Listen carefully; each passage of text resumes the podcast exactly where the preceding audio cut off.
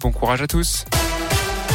Il est 7h30 sur Radio Scoop. Voici les infos, le journal, et c'est avec Philippe Lapierre. Bonjour Philippe. Bonjour à tous. Et à la une de l'actuel Lyon, cet homme blessé par balle. Hier soir, il est touché à la jambe, mais ses jours ne sont pas en danger selon le progrès. Ça s'est passé en pleine journée dans le quartier de la Guillotière, pas très loin de la place Gabriel Péry. En pleine journée, donc vers 18h30, là où les tireurs ont pris la fuite en deux roues.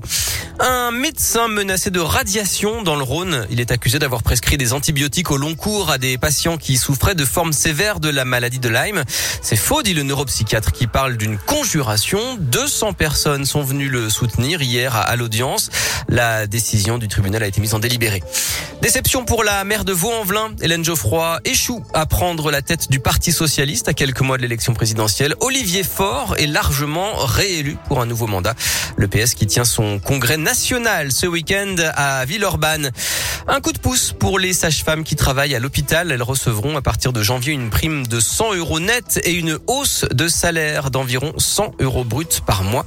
Notez euh, toutefois que pour la deuxième année de suite, le salaire net moyen euh, des quelques 1,1 million d'agents de la fonction publique hospitalière a baissé de 0,8% en 2019 en tenant compte de l'inflation selon les chiffres publiés hier par euh, l'INSEE.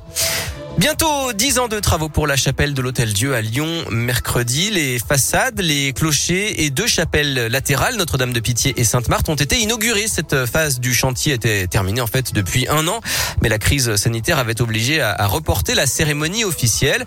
De tels travaux demandent une main-d'œuvre importante. Près de 10 corps de métiers ont travaillé sur la chapelle, comme Luc Vaganet, ébéniste menuisier. Ce qui a changé, euh, c'est le côté euh, esthétique, hein, euh, bien sûr, puisque tout a été nettoyé euh, toutes ces rénovations, bah, il fallait les faire parce qu'il y avait un encrassement euh, vraiment très important et puis surtout des décollements, hein, des sculptures. Donc là, nous, on a eu juste euh, à les démonter, les décheviller, décoller, bien les renettoyer et recoller avec des colles animales comme c'était fait à l'époque. Et puis des reprises de sculptures s'il y avait malgré tout quelques manques et un gros gros travail surtout de patine, hein, de redonner au bois tout son tanin, toute sa belle couleur naturelle. Et la rénovation a coûté près d'un million trois cent mille euros. Les prochains travaux concernent le transept nord, la chapelle d'accès et la chapelle des reliques. Vous retrouvez plus d'infos sur radioscoop.com.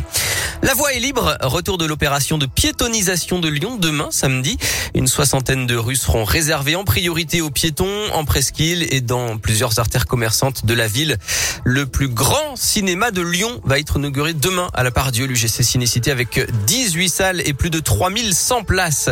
Et puis ne manquez pas les journées du patrimoine. C'est l'événement ce week-end, samedi et dimanche vous retrouvez plus de détails et une carte interactive avec le programme dans la région sur radioscoop.com.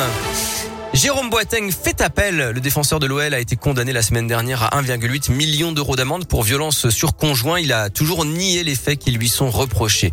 L'OL qui monte en puissance. Les Lyonnais ont parfaitement lancé leur saison de Ligue Europa hier à Glasgow. Victoire 2-0 sur le terrain des Rangers avec notamment un très beau but de Toko et Kambi. Les Lyonnais rentrent d'Écosse cet après-midi et passeront tout de suite euh, au centre d'entraînement à Dessine pour une séance de récupération avant d'aller défier le Paris Saint-Germain dimanche soir au Parc des Princes avec Messi et Neymar mais Kylian Mbappé, lui, qui est très incertain.